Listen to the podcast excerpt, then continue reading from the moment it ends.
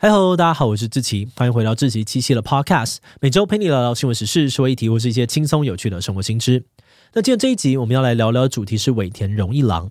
二零二三年八月底，Netflix 上架了《航海王》真人版影集。这部影集哦，被许多的动漫迷认为这是目前为止最成功的真人化改编作品。上线短短四天之内就累积了一点四亿的观看时数。那这部影集之所以会这么的受欢迎，其实也归功于《航海王》在全球累积的庞大粉丝。而这一切的幕后推手，作者尾田荣一郎，更是日本漫画界的传奇人物。他不但常年都是日本漫画界人气排名第一的漫画家，同时他也是收入最高的漫画家，年收入呢曾经突破了三十亿日币。而在这些惊人成就的背后，尾田其实付出了极大努力，用超乎常人的意志力在画漫画。究竟尾田荣一郎当初是怎么样崭露头角的？创作《航海王》的背后又有哪些故事呢？今天就让我们一起来聊聊漫画界的传奇人物尾田荣一郎吧。哦，不过这里呢还是有一个小小提醒，如果你是早期的粉丝，应该比较熟悉《海贼王》这个名称，但因为台湾的代理出版社有更换过，目前呢都已经统一成《航海王》，所以这集的内容我们也会用《航海王》来称呼哦。不过在进入今天的节目之前，先让我们进一段工商服务时间。你有想要接触艺文活动却不知道要怎么样开始的困扰吗？今天我们要介绍一个能够免费收听音乐会的管道，也就是灵逾击乐线上音乐会频道。在这里呢，每周五下午五点都会有五分钟的高品质音乐会，让你随时随地，就算是带着小孩，也不用怕打扰到别人，尽情的享受音乐带来的美好。节目内容包含了名家舞台、新星培育，还有乐团合作三大计划。大家不只可以欣赏大师级演奏家的演出，还能够透过节目认识优秀的学生，还有厉害的乐团。另外，频道还会挑选出台湾作曲家的精彩作品，让台湾音乐可以被国际看见。目前名家舞台第四季已经发表，这系列搭配了多元的打击乐器跟各种特色长笛，让人印象深刻。欢迎大家点击资讯栏连接，订阅林玉极乐线上音乐会频道，让我们一起相约在线上享受高品质的音乐会吧。好的，那今天的工商服务时间就到这边，我们就开始进入节目的正题吧。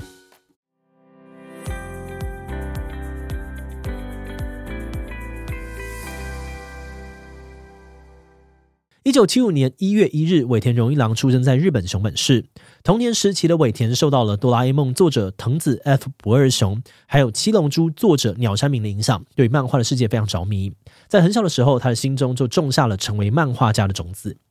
不过，在三四十年前的日本，漫画家的身份并没有像现在一样受到大众欢迎。害怕被别人嘲笑的尾田，并没有接受正规的漫画训练，而是在课余的时间自学漫画技巧。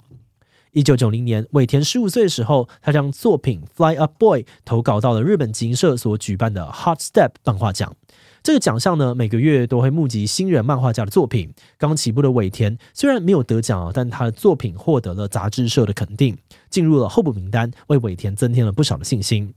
两年后呢，尾田又以笔名月火木水晶土呢，参加了集英社所举办的首周赏，获得了准入选的奖项。那位首周赏的评审哦，都是当下最有地位的漫画家，评选机制非常的严格，而且得奖者呢还会获得丰厚的奖金，可以获得支持继续创作，所以对于新人来说呢，非常的具有意义。而在连续两次投稿，他都拿到不错成果之后，一九九三年，尾田再度挑战了 Hop Step 漫画奖，这一次哦，他的作品《一鬼夜行》成功的入选，信心大增的尾田做了一个大胆的决定，他决定从原本就读的大学退学，专心朝漫画家之路迈进。那在得奖之后，尾田其实也获得了在月刊连载的机会，但他并没有选择直接出道，而去不同的漫画家底下继续磨练自己的能力，也趁机了解漫画家的日常工作内容。尾田的第一位老师是后来创作《诈欺游戏》的作者加菲古任，在加菲老师的工作室呢，尾田才第一次知道制作连载漫画的完整流程，而且当时加菲老师才刚开始第一部作品连载，工作的环境并不好。尾田每天呢都跟老师啊，还有三四位助手挤在一间小工作室里面画画。这个时候，尾田才了解哦，当漫画家并不是一条轻松的路。而在结束加菲老师这边的工作之后，他又到了漫画家德宏正也的工作室继续学习。德弘正也老师一眼就能够看出尾田的基本功不够扎实。像是在绘制《秀逗泰山》完结篇时，尾田画了一幕有很多观众的场景图，结果德宏老师马上就指出，尾田画的人物缺乏细节，每个人都是同一个轮廓。这个回馈也点醒了尾田哦，他发现自己绘制的人物虽然造型都不同，但五官表情几乎都一模一样，看起来非常的呆板。那多亏了德宏正也老师的指导，尾田也慢慢的学习到细节最感染人的这个观念，深深的影响到了他日后的画风。而除了德宏正也老师之外呢，尾田在担任助手的期间，也从很多知名的漫画家身上吸收养分。像是有段时间，他就待在《神剑闯江湖》作者和月生宏的工作室里面担任助手。这些在不同工作室磨练出来的经验，不但让尾田功力大增，他也在这段时间里面持续的筹备属于自己的连载作品。一九九六年，尾田在 Jump 上面刊登了一部以海贼为主题的短篇漫画《Romance Down》，而这个作品呢，被认为是《航海王》的原型。一年之后，《航海王》One Piece 正式的开始连载。而主角鲁夫呢，从小就想要成为海贼王，故事也围绕在鲁夫跟伙伴一起寻找宝藏的旅程，有打斗啊、亲情、友情等等的元素，是一部热血的王道漫画。那说到这部作品哦，其实有很多有趣的小知识可以聊，比如说《航海王 One Piece》的这个名字的由来呢，就有点荒谬。尾田呢，跟创作《通灵王》的作者武井宏之是很好的朋友。听说呢，两个人都非常喜欢穿连身洋装女性。那位连身洋装的英文呢，就叫做 One Piece 哦。为了纪念这件事情，尾田就让自己的第一部长篇连载漫画取名为 One Piece。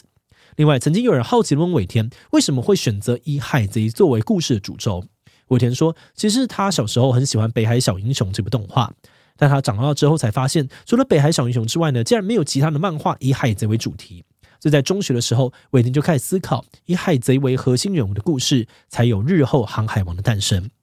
好的，那话说回来，航海王开始连载之后呢，很多读者被他庞大的世界观吸引，也很喜欢尾田笔下鲜明的角色设定，漫画的人气稳定的上升。而在讨论航海王的成功时，很多人都会提到航海王抓到了很好的登场时机。会这样说，是因为航海王刚开始连载的时候，刚好是日本集英社 Jump 的黑暗时期。当时热门作品《幽游白书》还有《灌篮高手》都陆续的结束了连载，周刊的销售量面临了下滑的危机。而《航海王》的出现呢，让集英社的编辑们看到希望，因为《航海王》结合了王道漫画里面的三个重要元素：友情、努力跟胜利，很有机会成为热门的作品。事实证明哦，《航海王》也没有辜负编辑们的期待，成为了下一个世代的主流漫画。一九九九年，《航海王》制作成动画，大受欢迎，把漫画推上了新的高度。单行本的销售量呢，基本上都有两百万本以上，傲视群雄。二零零五年，《航海王》的单行本总发行量突破了一亿本的大关。二零一五年，尾田荣一郎打破了世界纪录，获得了单一作者创作发行量最多的漫画的殊荣。截至目前为止哦，《航海王》的销售量突破了五亿册，在三十五个国家发行单行本，在四十个国家播放动画，成为了国际知名的动漫作品。而《航海王》的成功也带来了庞大的经济效应，尾田荣一郎也因此赚进了大把的钞票。根据二零二二年公布的数据哦，尾田的年收入呢超过三十一亿日币，换算台币快七亿。曾经呢有电视台访问过尾田的工作室，里面不但有可以互动的投影游戏装置、巨型夹娃娃机，甚至呢在房间里面还有一列能够载人的小火车。尾田的财力可见一斑。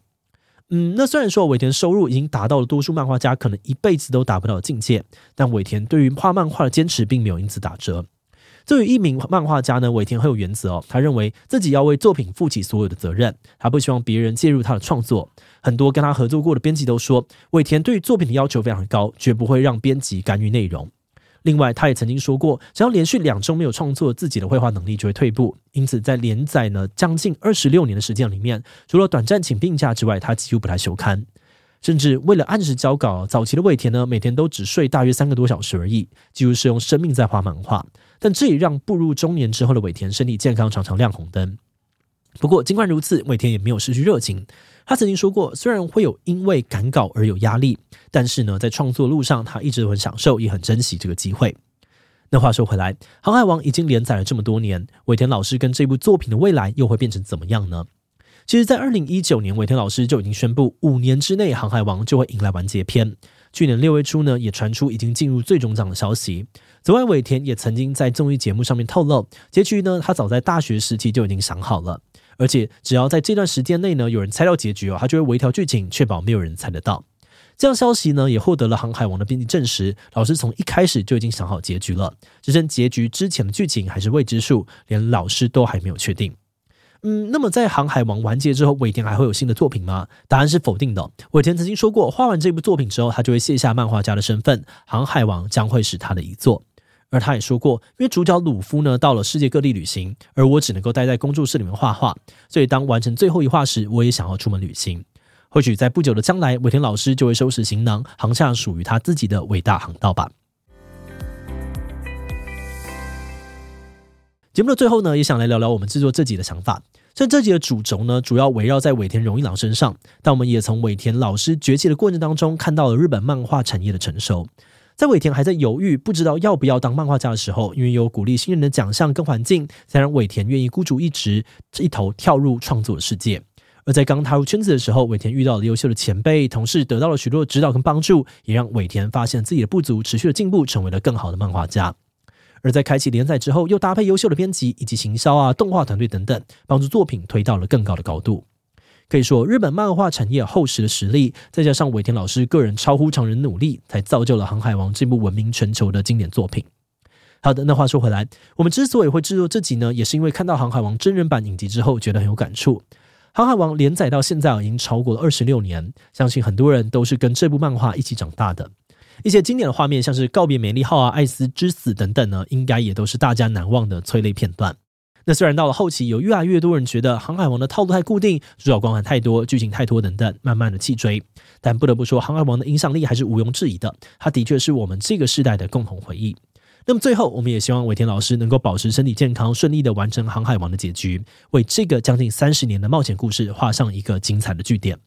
好的，那我们今天关于尾田荣一郎的介绍就先到这边。如果你喜欢我们的内容，欢迎按下最中的订阅。如果是对于这集尾田荣一郎的内容，对我们 Podcast 节目或是我个人有任何的疑问跟回馈，也都非常的欢迎你在 Apple Podcast 留下五星留言哦。那今天的节目就到这边告一段落，我们就下集再见喽，拜拜。